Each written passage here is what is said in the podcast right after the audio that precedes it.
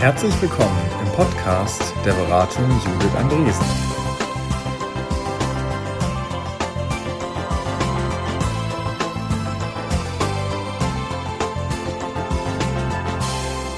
Diese Woche im Podcast sprechen André Friedrich, Judith Andresen und Yannick Penz über Remote Team Rituale.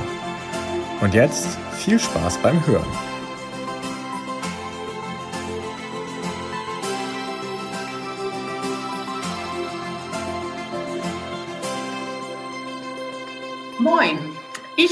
Heute mit André und Yannick und bevor wir einstarten, vielleicht sagen André und Yannick, wer sie so sind. Ja, das mache ich gerne. Ich bin André und ähm, seit einigen Monaten als Coach und Trainer in der Beratung Judith Andresen unterwegs.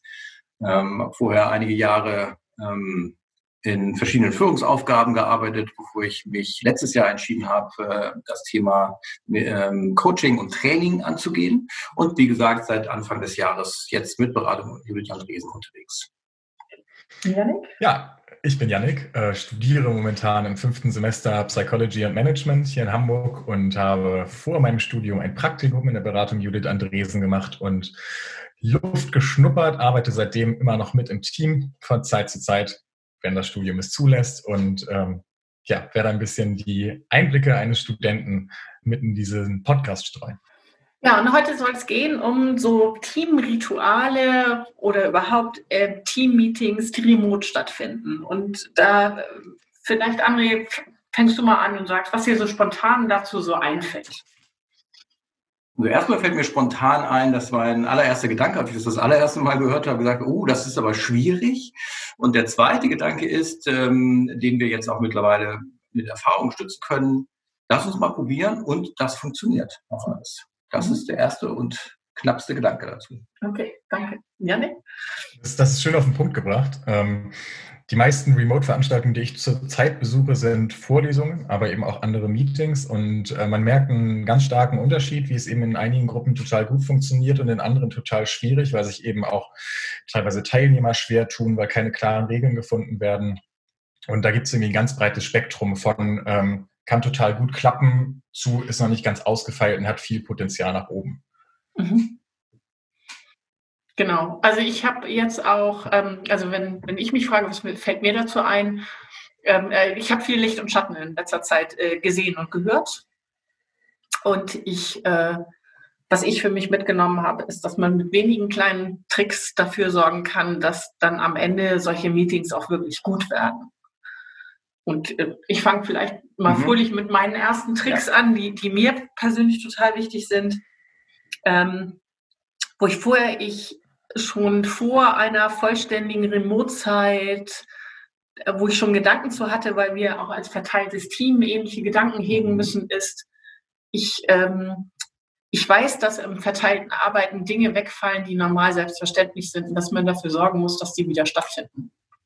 Also ich sag mal trocken, sowas wie Pausen machen findet in Meetings implizit auch statt. Also wir gehen in Kleingruppen, da schlendern wir alle zusammen hin und dann schlendern wir zurück.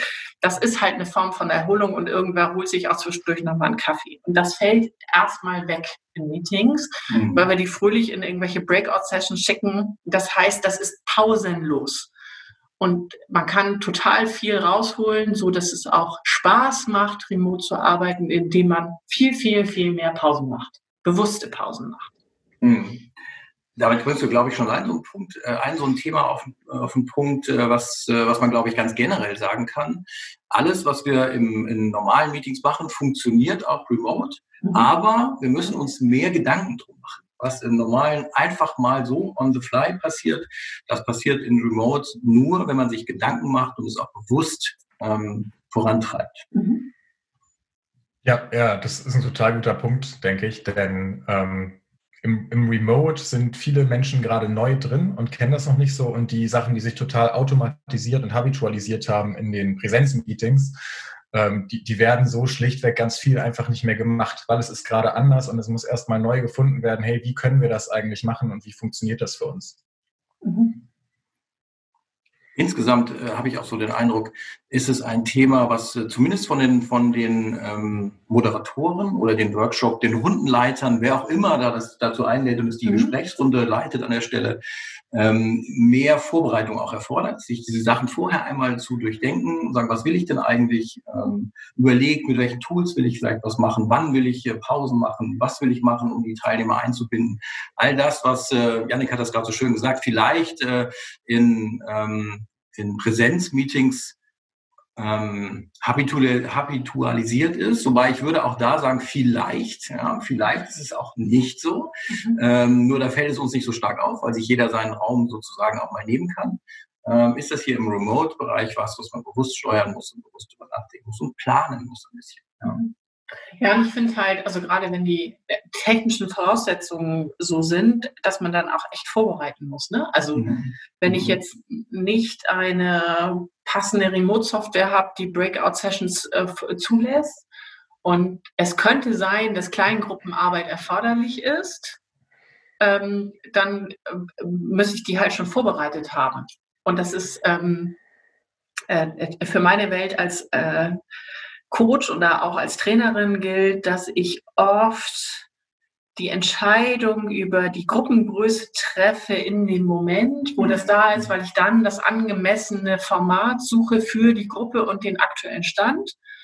Und das bedeutet halt, dass ich womöglich, wenn ich remote arbeite und die Software das nicht zulässt, dass ich Dinge vorbereitet haben muss. Und zwar so für nichts. Pauschal vorbereitet. Ja, genau. So, ne? Also die, die Räume müssen halt da sein. Ja. So, und dann gibt es Software, die kann das, aber es gibt auch ganz viel Software, die kann das nicht. Und das finde ich, ähm, also man spielt dieses, was könnte passieren, Spiel. Also ich spiele das nochmal viel deutlicher remote durch, als ich das in einer Präsenzveranstaltung ähm, durchspiele, weil da weiß ich, welche Inhalte ich habe. Ich habe so eine Idee von der Taktung, die stattfindet.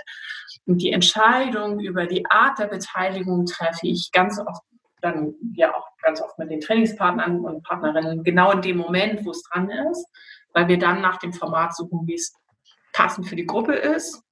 Das würde ich gerne remote nachbilden und dafür brauche ich halt im Zweifelsfall ein bisschen mehr Vorbereitung. Wobei, das finde ich einen spannenden Gedanken, weil was du jetzt ja gerade sagst, ist, äh, ja, ich kann einerseits jeden Schritt schon genau planen und vordenken und dann auch machen. Ich kann aber auch auch in ein Remote-Meeting mit einer gewissen Flexibilität reingehen, wenn ich mir vorher den Raum sozusagen mhm. schon freiräume. Äh, indem ich einfach mal pauschal äh, irgendwelche virtuellen Meetingräume vorbereite oder irgendwelche Tools schon mal aufmache und mich anmelde, mhm. weil es einfach so aus dem Stand raus manchmal schwierig ist, zum Beispiel, keine Ahnung, eine Miro-Abfrage. Die kann ich nicht einfach mal eben so nebenbei machen, die muss ich einmal vorher so vorbereitet haben. Ähm, die Frage kann ich sofort reintickern, aber mhm. grundsätzlich muss ich den Raum mal vorbereitet haben. Das heißt, du sagst halt, du könntest, äh, du kannst dir trotzdem deine Flexibilität warten, aber du musst dir mehr Werkzeuge bereitlegen, sozusagen, also für einen also, physischen äh, Workshop.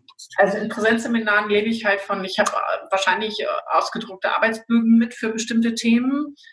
Und die Art der Beteiligung lege ich fest, je nachdem, wo die Gruppe gerade steckt. Und dann habe ich halt einen vollgepackten Moderationskoffer. Ne? Also ich habe eine Flipchart, ich habe Pinwände, ich äh, habe Klebepunkte, ich kann den Leuten Stifte mitgeben. So ich kann alles tun. Und die Frage ist halt, wie das Remote funktioniert. Und dann muss man halt auf eine gewisse Art auch seinen Koffer packen. Mhm. Und ich finde dann Sitzungen, wo man merkt, dass die Leute ihren Koffer nicht gepackt haben, auch super anstrengend. Weil dann ist es halt viel einer redet, alle hören zu. Dann finde ich ja, ist ja total interessant, dieses Phänomen. Eine offene Frage in eine Remote-Gruppe stellen ist ja noch schwieriger als in eine Präsenzgruppe. Also da gibt es ja schon diesen Moment, wer fängt an. Das kriegt man nonverbal und mit ein bisschen Geruschel in der Gruppe kriegen die das raus und dann meldet sich irgendwer und der fängt dann an oder die fängt an. Remote ist das ja super kompliziert. Und da, da bin ich inzwischen dazu übergegangen, einfach anzusagen, hier, du, sag doch mal als Eister. Es überfällt vielleicht ein bisschen, aber das nimmt einfach Hemmschwelle. Und auch da gewöhnen sich die Teilnehmer sofort dran. Ja. Ähm, weil ich das Bild mit dem anderen Moderationskoffer, das würde ich ja. gerne nochmal festhalten und als Bild sozusagen vor, vor Augen halten. Das finde ich ein sehr schönes Bild. Ja. Geht einfach mit einem anderen Koffer in so, ein, in so ein Meeting rein, mhm. ähm, als man es in der Präsenz tut. Ja. Genau, ja, das war auch genau gerade mein Gedanke. Also, dass du tatsächlich auch lernen musst, einen anderen Koffer erstmal zu packen. und ja. dass der alte Koffer gerade überhaupt nicht der richtige ist. Und dadurch gewinnst du dann, glaube ich, auch erst die Flexibilität, von der du eben sprachst, André. Also indem du das übst, äh, guckst, hey, was muss ich eigentlich in meinen Koffer packen, was brauche ich, äh, damit ich die Sachen gut machen kann und eben viel ausprobierst, äh, um in die richtige Richtung zu kommen.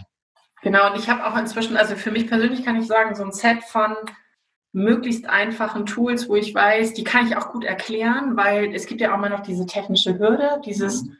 Und ich hatte das letztens umgekehrt, da war ich Teilnehmerin in einer Veranstaltung mit einem Tool, das ich nicht kannte. Und ich ähm, André nickt jetzt hier für alle, weil er hat meine Verzweiflung mitgekriegt, weil die, also weil nichts so ging, wie es sollte. Und was man dann ja braucht, ist ja eine Einweisung die Moderationskraft, die den ganz souverän sagt, du unten links ist ein Sternchen, da klickst du mal drauf und da findest du folgende Sache. Und ich finde, diese Souveränität muss man halt haben, dass man das als ähm, Coach oder als Trainer oder Trainerin erklären kann, ähm, wie das Tool zu nutzen ist. Und das ist halt für mich auch Teil von Kofferpacken Mhm. So, ich musste äh, so äh, bei unseren Neuland-Moderationskarten muss ich nur erklären, guck mal, da ist ein Pfeil, wenn du das da abreißt, dann kann man das besonders gut kleben. Das ist aber mehr so ein nice to have. Aber für Remote-Tools muss ich halt relativ souverän wissen, wie das, wie das jeweilige Tool aussieht, damit ich Leuten die technische Hürde nehmen kann, weil die im Zweifelsfalle lost sind. Ja, ja, absolut. Und ein ähm, kurzer Wechsel, ein ganz anderer Gedanke, der mir äh, zu dem Thema ähm, Arbeiten, äh, Workshops im Team durchzuführen, äh, Teamrituale durchführen, ist, ähm, um auf gute Ergebnisse zu kommen, brauche ich natürlich irgendwie auch eine gewisse Nähe zwischen den Teilnehmern des Workshops. Mhm. Da denkt ja auch jeder am Anfang erstmal, ja, das ist halt mit Remote weg. Pech. Mhm. Ähm, unsere Erfahrung ist, das ist nicht weg. Äh, man kann auch diese Nähe erzeugen. Und da komme ich jetzt wieder in den Werkzeugkoffer. Ich glaube, du hast es gerade mit den Kleingruppen ja schon ein paar Mal angesprochen. Ähm, das ist einfach super wichtig, die Menschen nah aneinander zu bringen. Und diese Kleingruppen sind meiner Erfahrung nach gerade im Remote-Bereich ein super Mittel mhm. und funktionieren wirklich gut, um Nähe zu, zusammenzubringen und aus dieser Nähe raus auch gute Ergebnisse zu, äh, zu erarbeiten. Mhm. Da schließt sich dann der Kreis. Wenn ich das vorbereitet habe, kann mhm. ich spontan darauf zugreifen, ähm, kann die ähm, Teilnehmenden in kleine Gruppen bringen und da in die Nähe bringen und ins Arbeiten bringen. Das macht einen total großen Unterschied, also gerade für Teilnehmer. Ich habe jetzt äh, im letzten Semester, das habe ich gerade beendet, zuletzt vier Kurse online noch belegt bis zum Schluss und ähm, in zweien davon haben die Professoren angefangen, dann auch Tools zu benutzen, ähm, angefangen, Gruppendiskussionen zu schaffen und äh, in zwei anderen gar nicht. Und da gab es eigentlich nur dann einmal den Vortrag von, von dem Prof und dann vielleicht noch am Ende eine Aufgabe, wo man sich was überlegen konnte alleine. Und ähm, also man, also gerade ich habe gemerkt, in den, in den Fächern, wo ich auch mit den anderen Kommilitonen in Austausch gegangen bin, wo wir diskutiert haben, wo wir Tools genutzt haben, da war ich aufmerksam dabei, bis zu drei Stunden gingen die Vorlesungen und in den anderen war ich so nach einer halben Stunde spätestens weg. Ähm, mhm und auch für das, auch für das, für das Wohlbefinden. Ne? Also sitzen ja alle irgendwie so ein bisschen zu Hause mhm. und äh, dieser soziale Kontakt fehlt ja im Zweifel, den man auch sonst zu anderen hat. Und äh, der, der kann man auch remote total gut herstellen und es fühlt sich wirklich nah an. Mhm. Wir haben bei Veranstaltungen, die mit vielen Leuten besetzt sind, inzwischen sind wir dazu übergegangen, dass wir die Leute in Kleingruppen in die Pausen schicken. Mhm. Also das führt dann zu folgendem, man sagt, ihr habt eine Viertelstunde Zeit, äh, auf deinem Bildschirm findet sich eine Kleingruppe mit vier Leuten. Und wenn du, zu, also wenn du deinen Kaffee geholt hast, mit allem fertig bist, dann hast du eine kleine Gruppe, mit denen kann man dann reden. Und das mhm. ist was ganz anderes, als wenn man zurückkommt in diesen riesengroßen Raum und alle sind so ein bisschen verschämt und keiner mag was sagen und dann äh, ist ja auch einer spricht und äh, oder eine spricht und dann ist halt und alle müssen zuhören. Äh, das fliegt halt in, in Zurückkommen aus der Pause in kleinen Gruppen weg. So, und es kann natürlich sein, dass sie auch alle vier, äh, wenn es jetzt vier sind, äh, dass die alle vier die ganze Zeit vom Bildschirm weg sind, aber es kann halt auch sein, dass die so nach und nach eintröpfeln und sich wirklich in der kleinen Gruppe unterhalten können. Und das ist irgendwie netter, als in der großen Gruppe zurückzukommen. Hm. Hast, habt, ihr, habt ihr da eine magische Zahl, so wo ihr sagen würdet, ab, ab der Meetinggröße äh, brauchen wir quasi die, die Breakout-Sessions immer mal zwischendurch, damit die Leute miteinander reden können?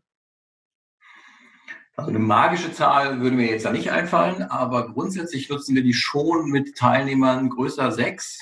Fange ich schon an, die immer wieder in kleine Gruppen zu schicken. Die sind dann eben nur drei, das sind eben nur zwei Gruppen A3 zum Beispiel oder A4. Ähm, aber über sechs kommen wir schon in so einen Bereich, wo man sagt, es fällt leichter, wenn man, mhm. wenn man da eine, wenn man eine Teilung ja. vornimmt. Ja. Und äh, ein Gedanke übrigens noch, das eine ist, die in Pausen gleich zusammenzubringen. Das andere ist auch Übungen vielleicht bewusst ein klein bisschen länger laufen zu lassen.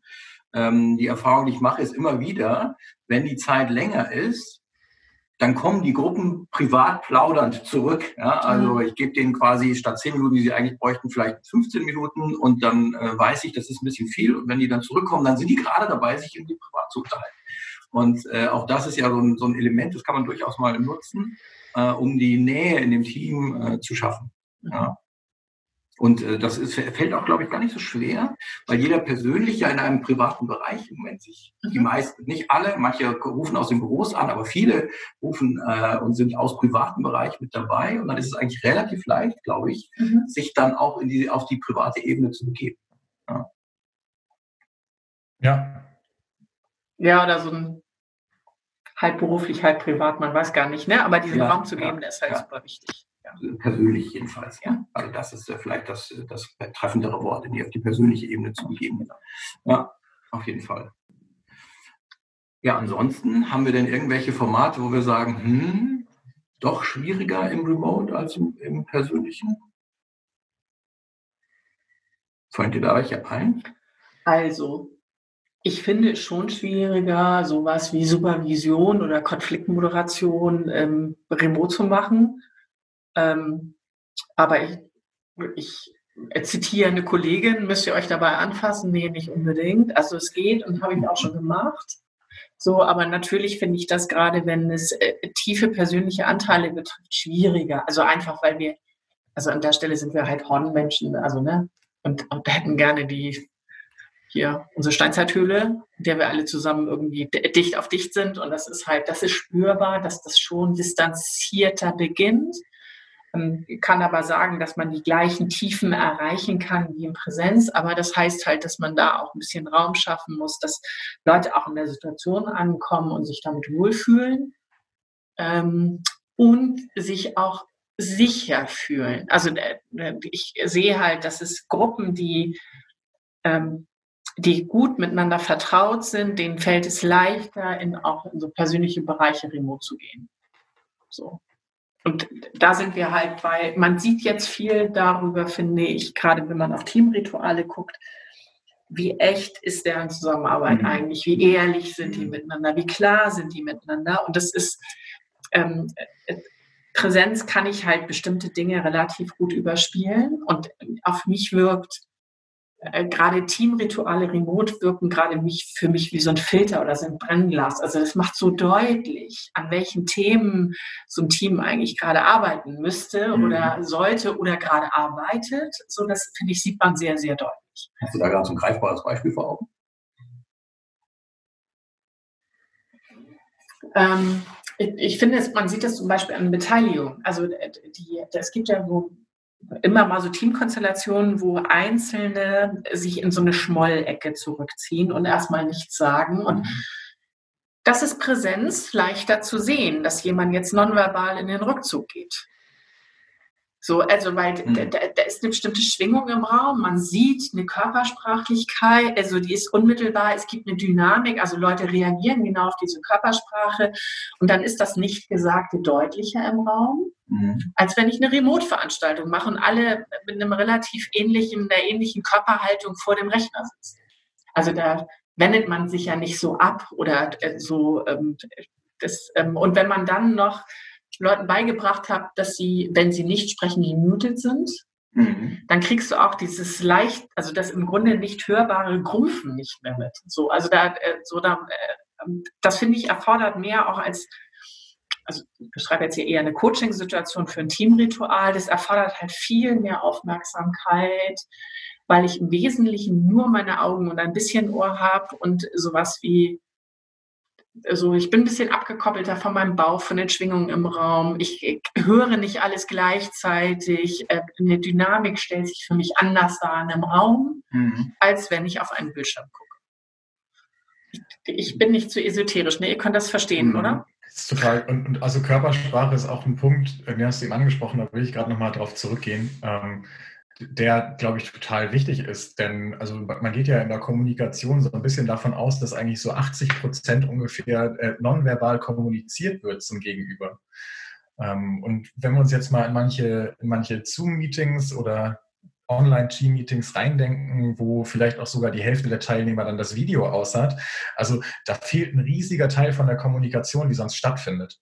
Mhm. Und ähm, ich glaube, das ist, ich glaube, das ist ganz schwer, die, die da reinzukriegen und äh, die da rauszuziehen. Ja, also da gibt es ja diesen Trick, dass man sagt, man hat noch irgendwie einen Chat nebenbei laufen und versucht, äh, so Stimmungsbilder zum Beispiel auch immer parallel auch nochmal über die Tastatur einzufangen. Also da gibt es ja Tricks, so wie man die Informationsdichte wieder erhöhen kann, aber gleichzeitig erfordert das auch wiederum viel von den Coaches, den Trainern, den Moderationskräften ähm, und Trainerinnen natürlich auch, äh, die, die damit umzugehen, also die Informationsdichte zu erhöhen, passiert halt jetzt über mehrere Kanäle, die auch bewusst aufgenommen werden wollen. Und nicht jeder kann das. Also dieses, das ist halt auch Trainingssache. Ich lese den Chat die ganze Zeit mit und ich spüre, was da passiert und kann mir ein neues Gesamtbild bauen. So, ich finde es halt für viele Fälle total sinnvoll, so einen Chat laufen zu lassen und da quasi eine Paralleldiskussion oder eine vertiefende Diskussion im Chat zuzulassen. Ähm, wir empfehlen ja auch für Moderation eher mit zwei Leuten zu arbeiten. Ähm, das finde ich ist gerade bei so, bei, wenn man den Chat mitlaufen lässt, dann ist das einfacher, weil da kann da eine mehr gucken oder die eine äh, da. Wir auf den Punkt, äh, Achtung, da hat jemand was im Chat ja. gesagt oder so, achte mal ja. drauf, ja. Und ansonsten, äh, glaube ich, äh, geht es in die gleiche Richtung, wie du gerade schon sagtest, wenn du eine Runde beginnst, dann, dann beginnen wir ja deutlich, beginnen wir eigentlich im Remote jetzt immer mit Janik, du fängst an äh, und sprechen Leute direkt an. Und ich glaube, gerade wenn ich sage, ich habe das Gefühl, ich will diese Schwingungen aus der Gruppe haben, funktioniert nicht in großen Gruppen, aber in Gruppen, ich sag mal bis zehn funktioniert das, dass ich ganz bewusst Leute rauspicke und sage, sag du doch mal. Äh, zum Beispiel, wenn aus kleinen Gruppen zurückkommen, äh, um einfach auch da mal mehr ähm, Informationen zu bekommen aus der Stimme, wie sie sprechen, wie sie Dinge transportieren. Und da merke ich ja dann wie die Stimmung auch gerade so ist. Also dieses bewusste jemanden auch äh, mal ins, ins, Sprechen bringen, stärker als in der Präsenz, wo ich das über die Körpersprache vielleicht ablesen kann. Ähm, das ist, glaube ich, auch schon so ein Schlüssel, der so ein bisschen hilft, die, die Dynamik da zu erspüren, gerade so läuft. Ja. Also man muss da ähm, ein bisschen die, die direktiver sozusagen reingehen, indem man eben sagt, sag du mal. Ja.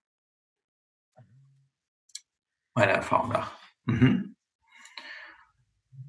Was haben wir noch für Themen, die in dem The äh, Thema Remote-Rituale? Ähm, das Festhalten von Ergebnissen, glaube ich, auch nochmal so ein Thema. Äh, du hast ja gerade gesagt, viel läuft im Chat auch mit.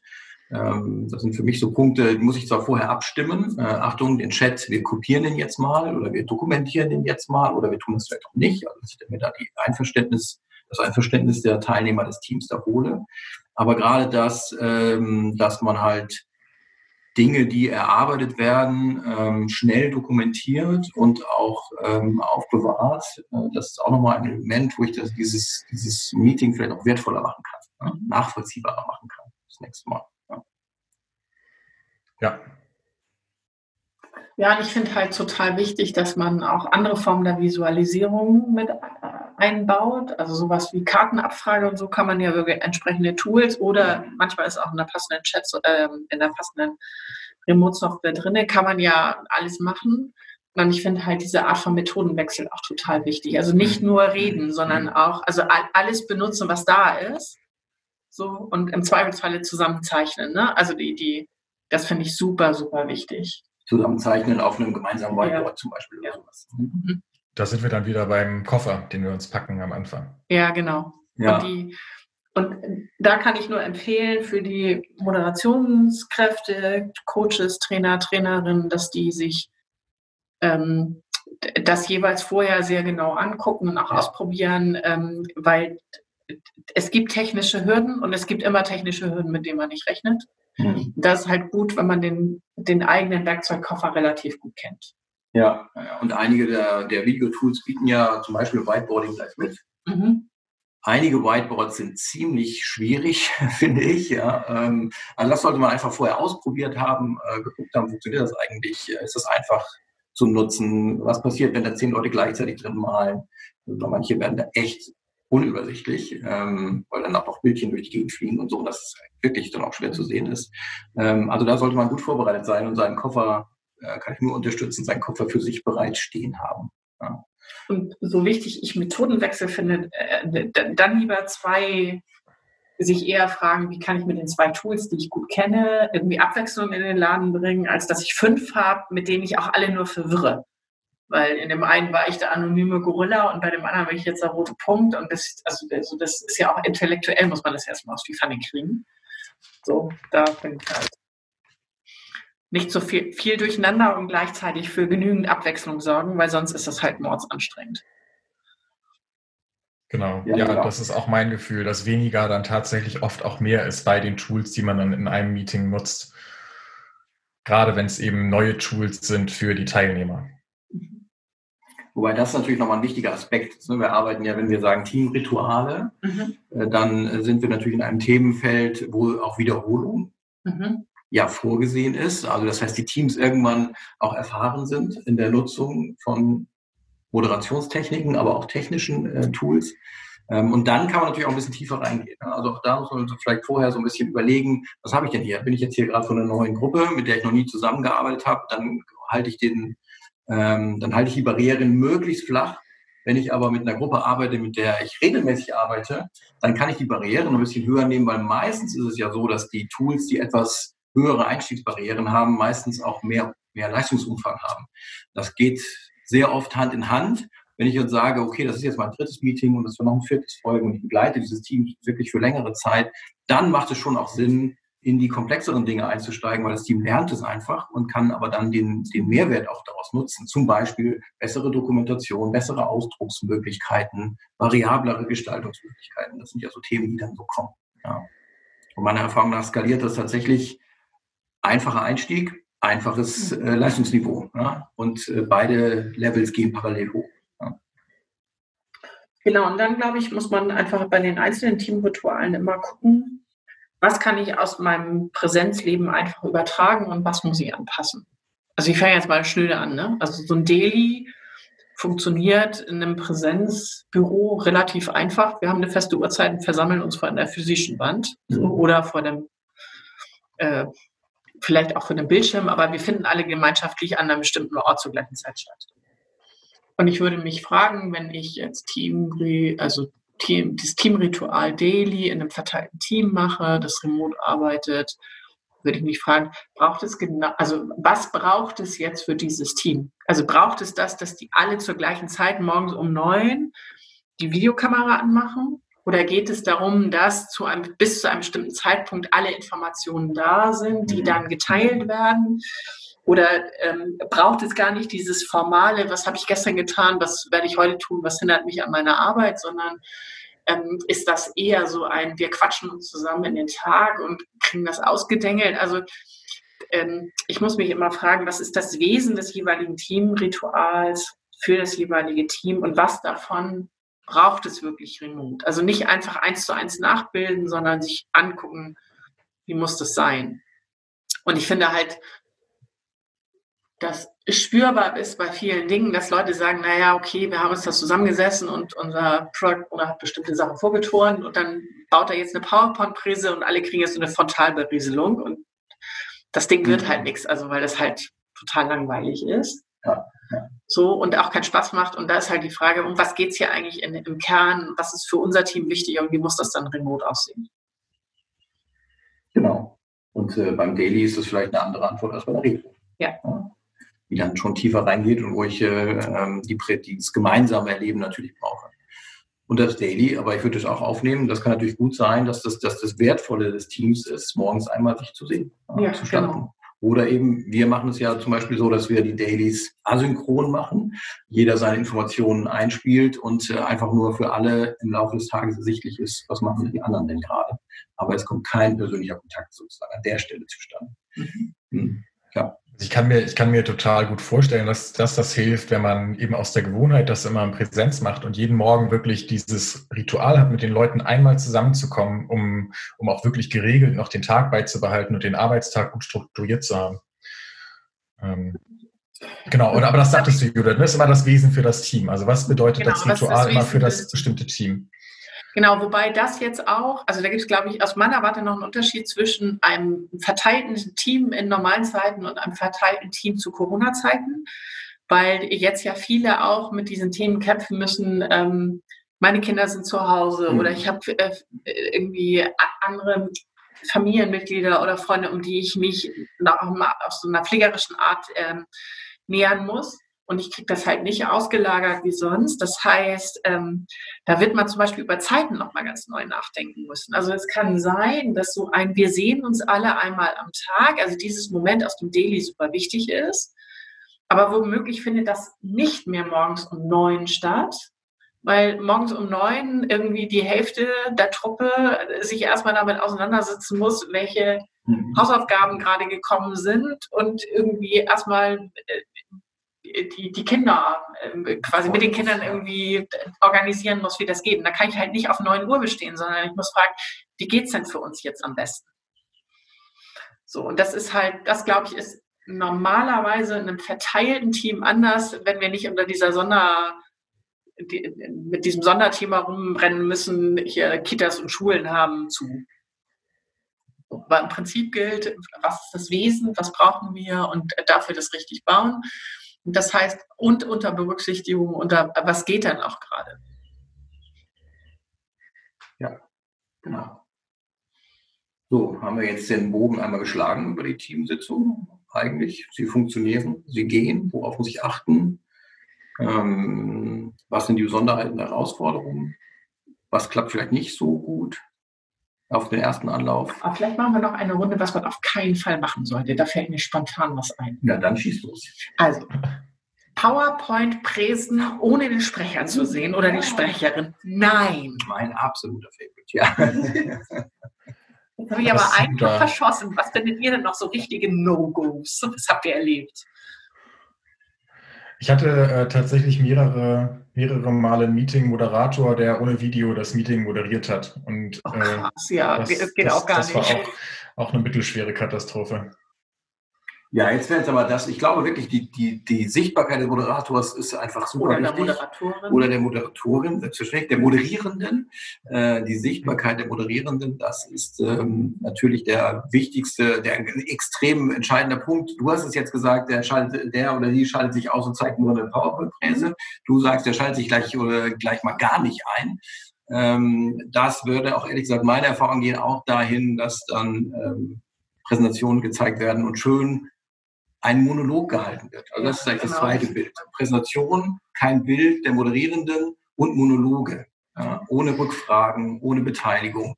Das geht gar nicht. Ähm, ähm, mein, mein Wort da ist immer äh, die Ablenkung. Ein Klick. Mhm. Ein Klick daneben ist die Ablenkung und ähm, das E-Mail-Programm ist extrem verlockend. Mhm. Genau, genau. Und selbst wenn eben Rückfragen kommen, dann ist eben ja, möchte da jemand etwas zu sagen und ähm, dann natürlich alle auch ohne Video, da Moderator ohne Video und äh, einmal kollektives Schweigen.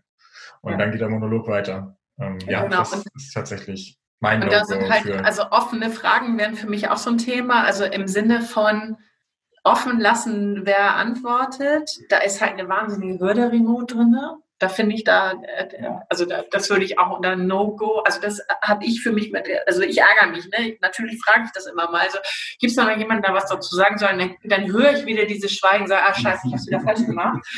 Äh, äh, fang noch mal hier oben links. also bei mir im Bildschirm oben links ist Susi. Susi sagt doch mal was.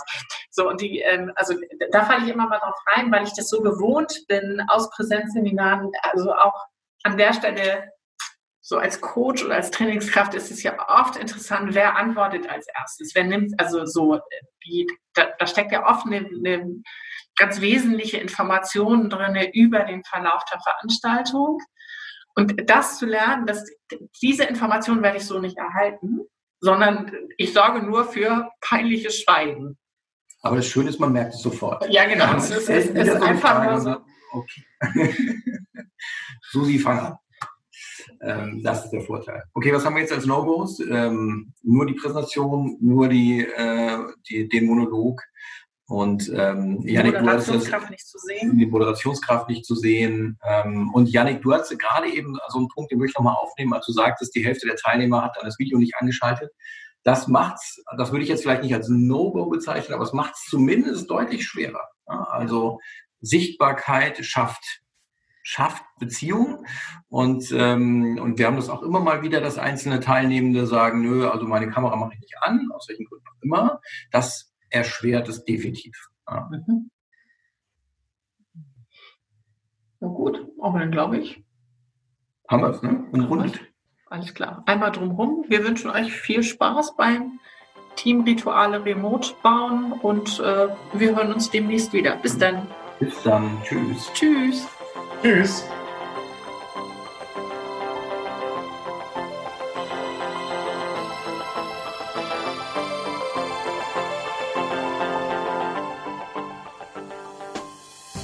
In Hamburg sagt man Tschüss. Auf Wiederhören im Podcast der Beratung Judith Andresen. Ihr findet alle Folgen unter judithandresen.com/audio.